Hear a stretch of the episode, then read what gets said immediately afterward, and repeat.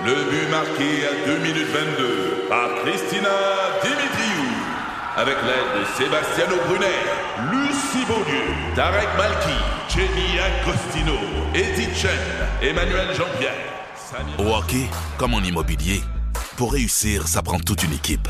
Et avec vos 5000 courtiers Remax, la force du réseau roule pour vous. Remax est heureuse de s'associer à Martin McGuire et Danny Dubé pour vous présenter le tout nouveau balado Bon Match. Pour votre info est présenté par Desjardins. Cette semaine, pourquoi choisir le modèle coopératif? L'exemple de Vivaco. Un modèle qui prend de l'expansion. On voit beaucoup depuis quelques années des villages qui sont en dévitalisation se doter de services qu'ils ne pourraient pas conserver dans le village euh, un à un. On souligne la semaine de la coopération avec Gervais Laroche, le DG de Vivaco, une coop présente partout au Québec qui compte 2500 membres. Et dans ce que vous devez savoir sur l'économie avec l'économiste principal de Desjardins, Francis Généreux, les prix montent partout tellement que l'inflation atteint des sommets. Est-ce que c'est une bonne ou une mauvaise chose? Ça empêche de bien voir l'avenir. On ne sait pas à quel point que les prix vont accélérer ou pas. Ben, ça ajoute une espèce d'incertitude pour les entreprises qui veulent faire des contrats sur 2, 3, 4 ans. Je m'appelle Laurent Terrien. Bienvenue à Pour votre info.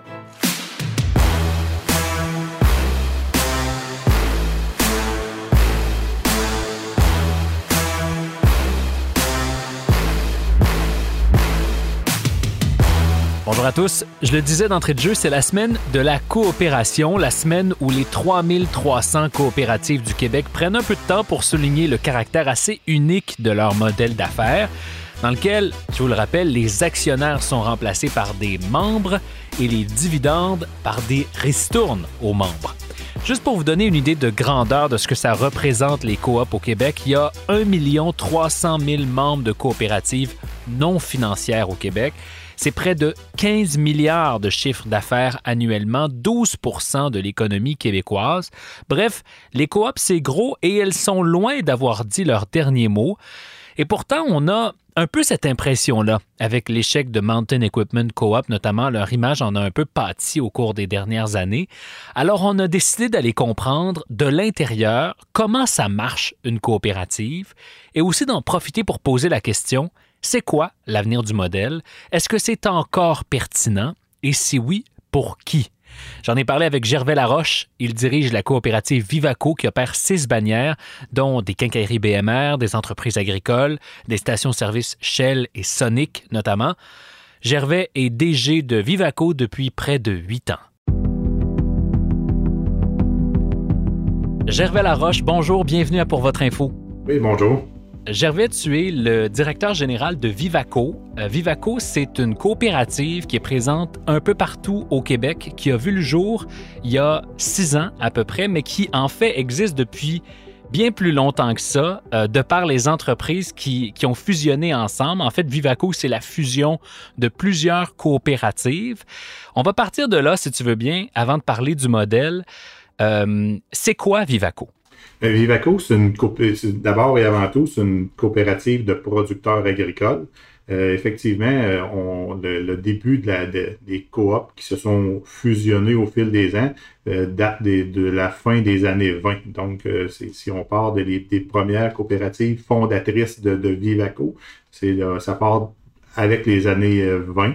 Depuis 2015, on a six fusions de fait là, avec, avec d'autres coopératives pourquoi on a fait ça, ces, ces fusions-là? Ben, d'abord et avant tout pour avoir des masses plus critiques. Euh, on se rend compte que le nombre de fermes euh, a diminué avec euh, au fil du temps.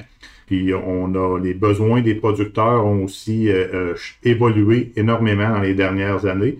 donc, on a besoin d'avoir des gens un peu plus spécialisés pour servir ces, les besoins des, des producteurs. Puis là, tu nous as parlé d'agriculture, mais euh, tu es pas mal modeste là, parce que vous êtes dans pas mal plus de secteurs que ça. Euh, vous êtes dans les centres de rénovation, notamment avec euh, BMR, dans les stations-service avec Sonic et Shell, dans la machinerie, dans l'épicerie, même avec Marché Bonichois. donc, Vivaco, c'est plusieurs business en une finalement. Effectivement, on a plusieurs, plusieurs secteurs. Tu les as mentionnés. On est dans la quincaillerie. On a une vingtaine de quincailleries, euh, des petites, des moyennes, des, plus grandes. on couvre essentiellement le territoire de l'Estrie, du centre du Québec et une partie de, de Chaudière-Appalaches avec c'est le principal cœur de nos activités. Là. On a des entreprises de machinerie agricole, des, de machinerie de construction. Euh, on a euh, des, des, entreprises qui fabriquent du drain aussi, qui, qui fabriquent de l'isolant à base de chanvre. Donc, on est très, très, une coopérative très diversifiée. On va parler, euh, Gervais, si tu veux bien, du modèle coopératif. Je le disais d'entrée de jeu, c'est la semaine de la coopération. Et c'est un modèle d'affaires dont on parle moins.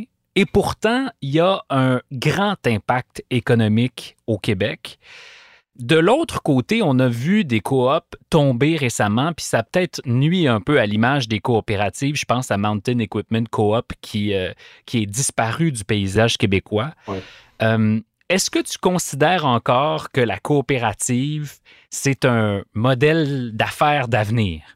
Absolument. la, coopération, ça a sa place euh, dans le modèle. Puis de, plus en plus, les gens cherchent euh, un modèle de, proximité. C'est ce qu'on recherche.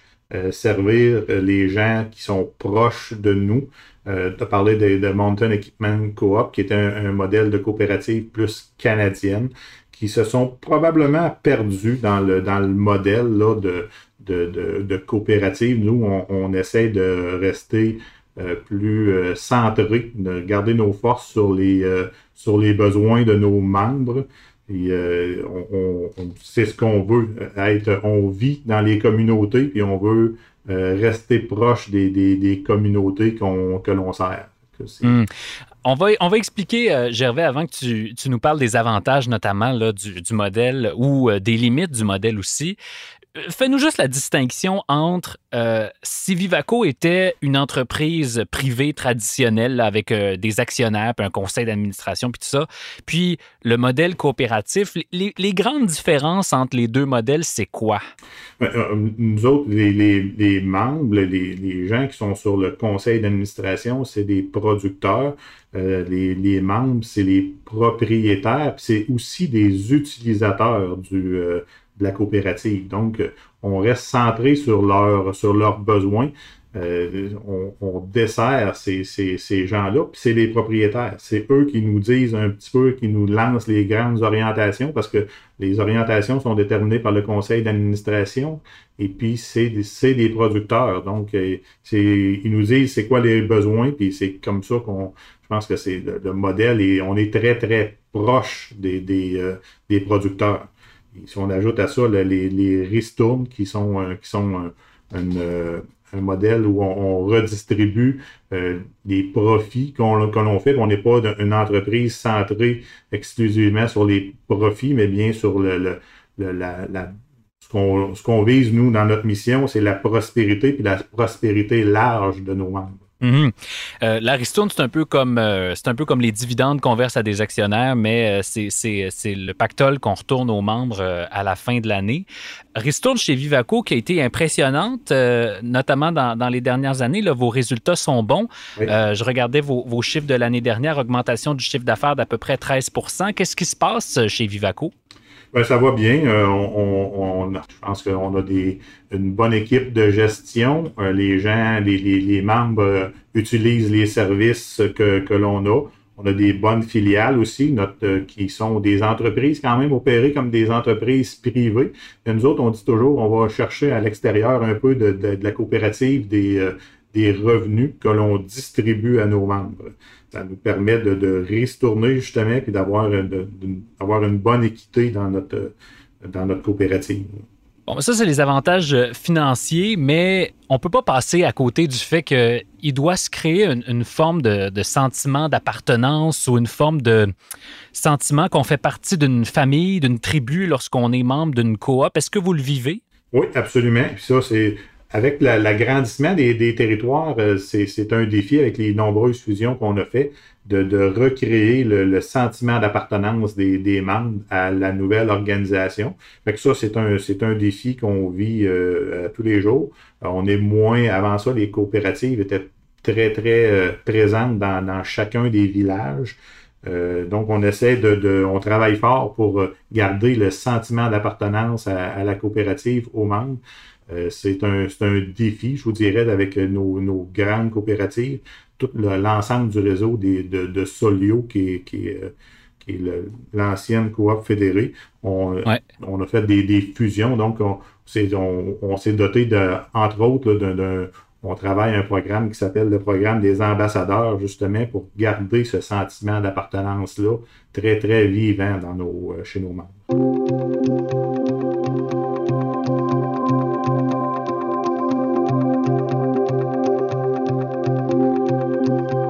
Est-ce que le fait d'être euh, autant diversifié, c'est-à-dire d'avoir des activités dans euh, le pétrole, d'avoir des activités dans l'épicerie, euh, d'avoir des activités dans l'agriculture, c'est une des limites du modèle au sens où c'est difficile d'être au, j'imagine, au dernier, à l'affût des dernières tendances dans un vaste nombre d'industries? Oui, mais quand même, on a des, gestionnaires aguerris dans chacun des secteurs. Donc, euh, pour, pour, pour nous, euh, c'est rassurant. On a, on a des personnes compétentes qui gèrent chacun des, des secteurs.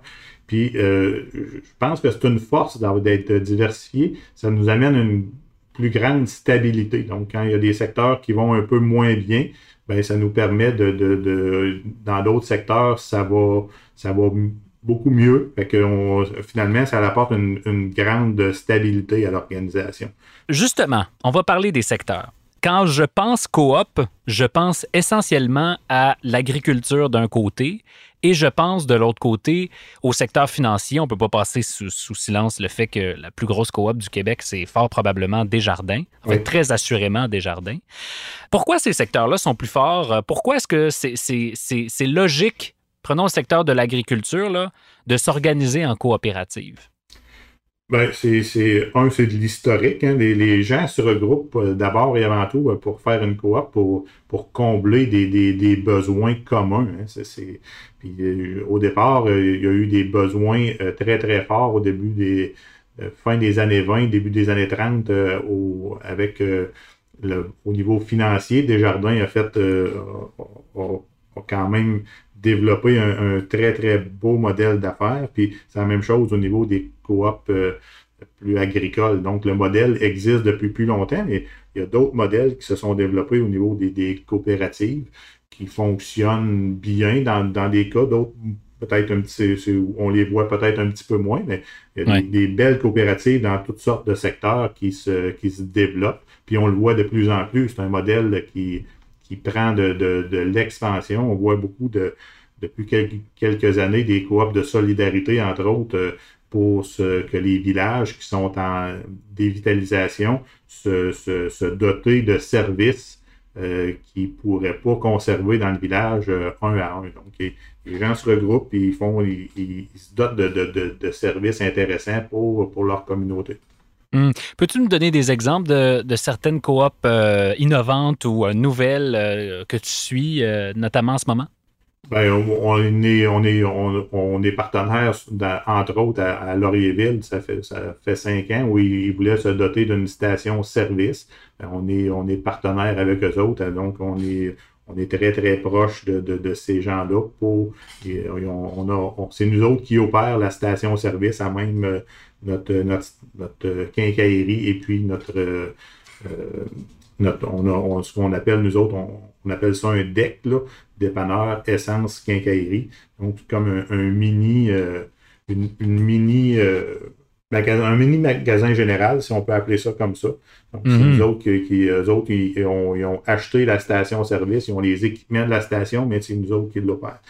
Et ben, puis ça devient, j'ai l'impression, Gervais, un peu le centre des, des, communautés. C'est que ça devient le centre de ces villages-là qui autrement n'auraient pas accès à ces services-là. Exactement. C'est le but. Donc, il y a beaucoup de. Il y en a quelques-unes qui, qui, se forment des, des, des coops de solidarité. On travaille avec. Euh, on, avait eu une aussi euh, qu'on opérait la quincaillerie. Euh, on, on l'a maintenu pendant plusieurs, plusieurs années. Là, on, a décidé que le, volume était plus nécessairement suffisant, mais c'est un, beau modèle d'affaires où les gens se, regroupent pour, mm-hmm.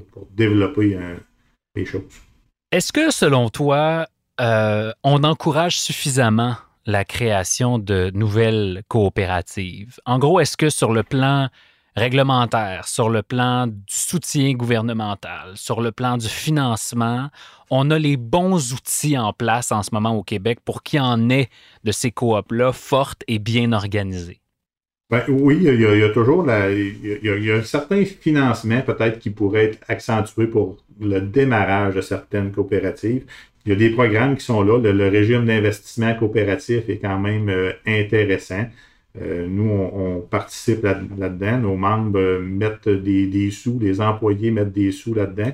Les outils sont là pour être améliorés possiblement, comme je l'ai dit, pour le, démarrage de, de, coopératives.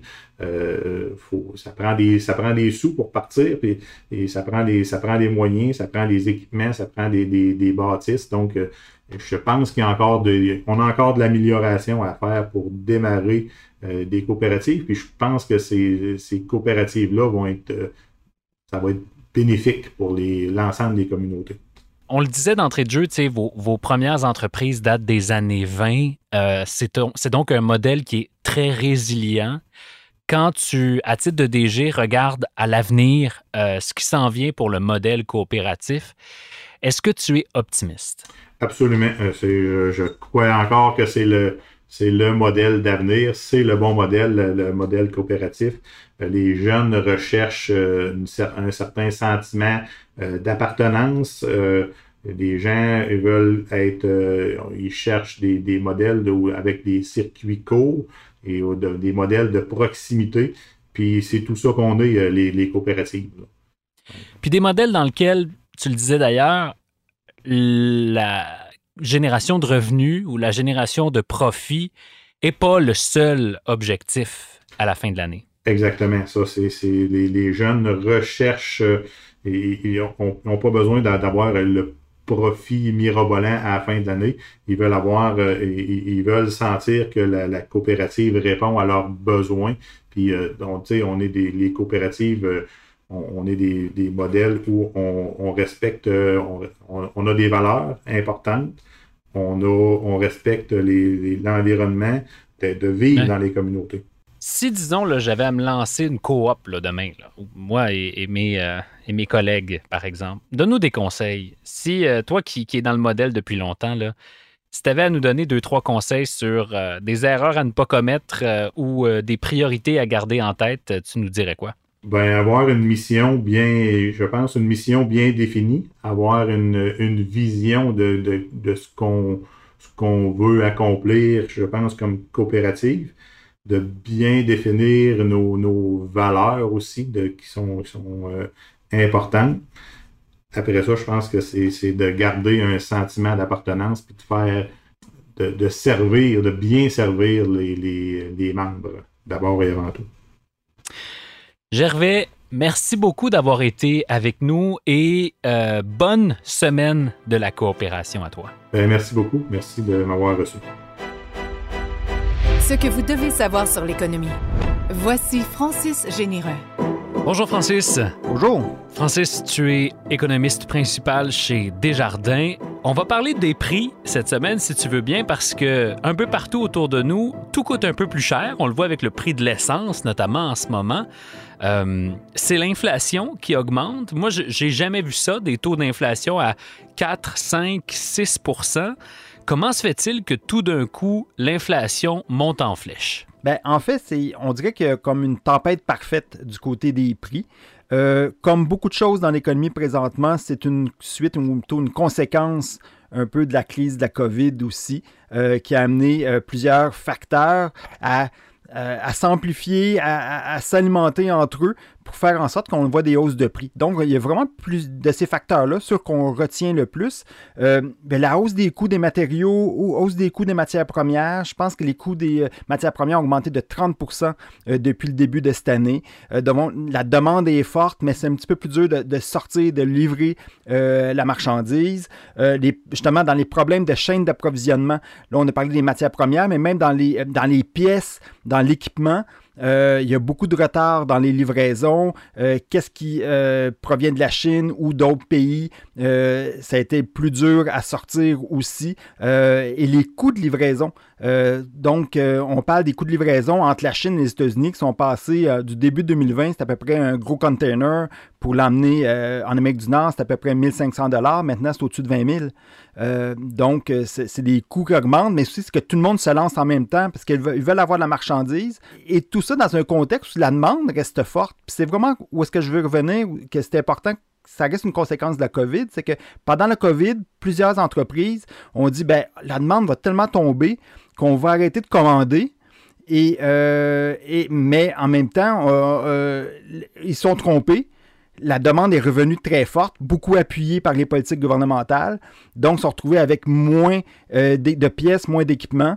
Et ça, ça fait en sorte qu'on a euh, euh, qu'on a comme raté le bateau un petit peu, puis là, on est en retard, puis on attend des pièces, et ça fait en sorte que la production avance pas, donc le prix et le coût des, biens euh, augmente en conséquence. Est-ce que c'est vrai partout dans le monde, Francis? C'est-à-dire, est-ce que euh, ce qu'on observe ici, l'inflation qui augmente, c'est vrai dans le reste de l'Amérique du Nord, en Europe, voire en Asie? C'est surtout présentement en Amérique du Nord. C'est vraiment là qu'on le voit. Donc, Canada, États-Unis, surtout États-Unis, on a une inflation au-dessus de 5% aux États-Unis. Ça fait très, très, très longtemps qu'on n'a pas vu ça. En Asie, par contre, on ne le voit pas du tout. Donc, euh, euh, l'inflation en Chine, c'est, en bas d'un pour cent. C'est encore négatif au Japon, comme ça l'a été dans les 15-20 dernières années. Euh, donc, de ce, côté-là, on n'a pas. il y a vraiment beaucoup moins d'inquiétude du côté de l'inflation au Japon. Ça reste, ça reste quelque chose vraiment en Amérique du Nord et de plus en plus en Europe.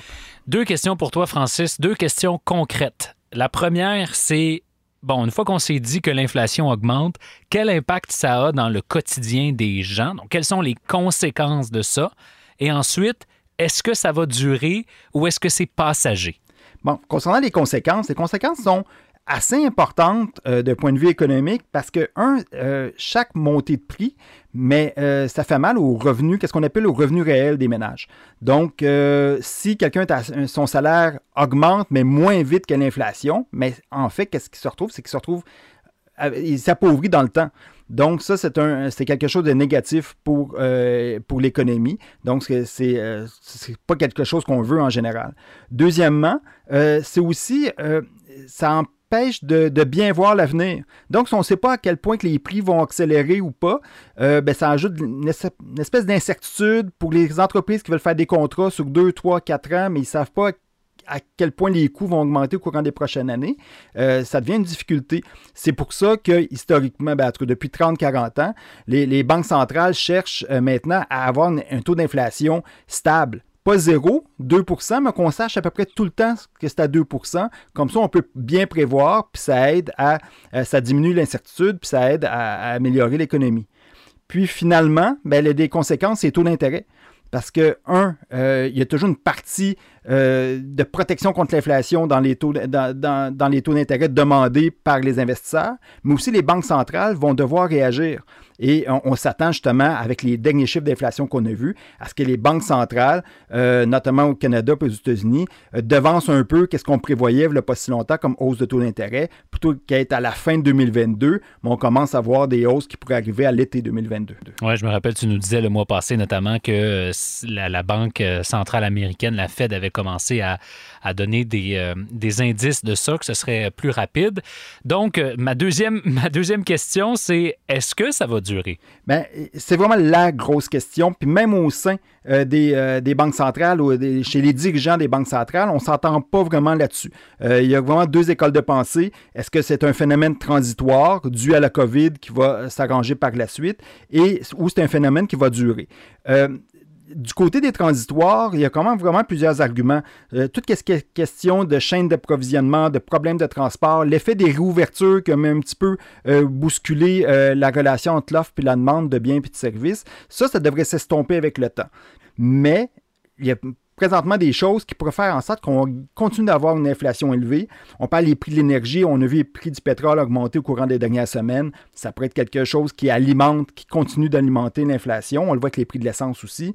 Euh, les salaires, on sent qu'il y a un peu plus de pression sur les salaires. Les marchés, euh, les, marchés du travail sont assez serrés. Les gens sont, ils voient qu'ils peuvent demander des hausses de salaire, donc faisant en sorte que ça pourrait faire augmenter les coûts pour les entreprises, qu'ils pourraient refiler aux consommateurs. Puis finalement, il y a le logement avec des hausses de taux d'intérêt à venir, avec les prix des maisons qui ont augmenté, mais toutes les composantes logement à l'intérieur euh, de l'inflation et des indices de prix à la consommation vont, pourraient faire en sorte qu'on va rester à un, taux d'inflation un peu plus élevé que ce qu'on a connu avant la COVID puis dans les dix années précédentes. Attention à la surchauffe. Francis, merci d'avoir été avec nous. Ça fait un plaisir.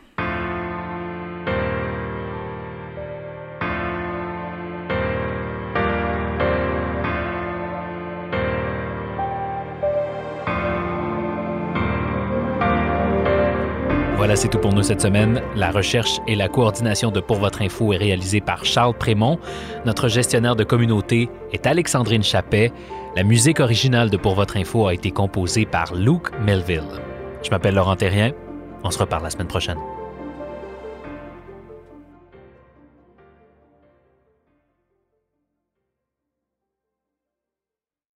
Sur un chemin de campagne qui se perd à l'horizon dans le bleu du ciel, vous profitez du paysage.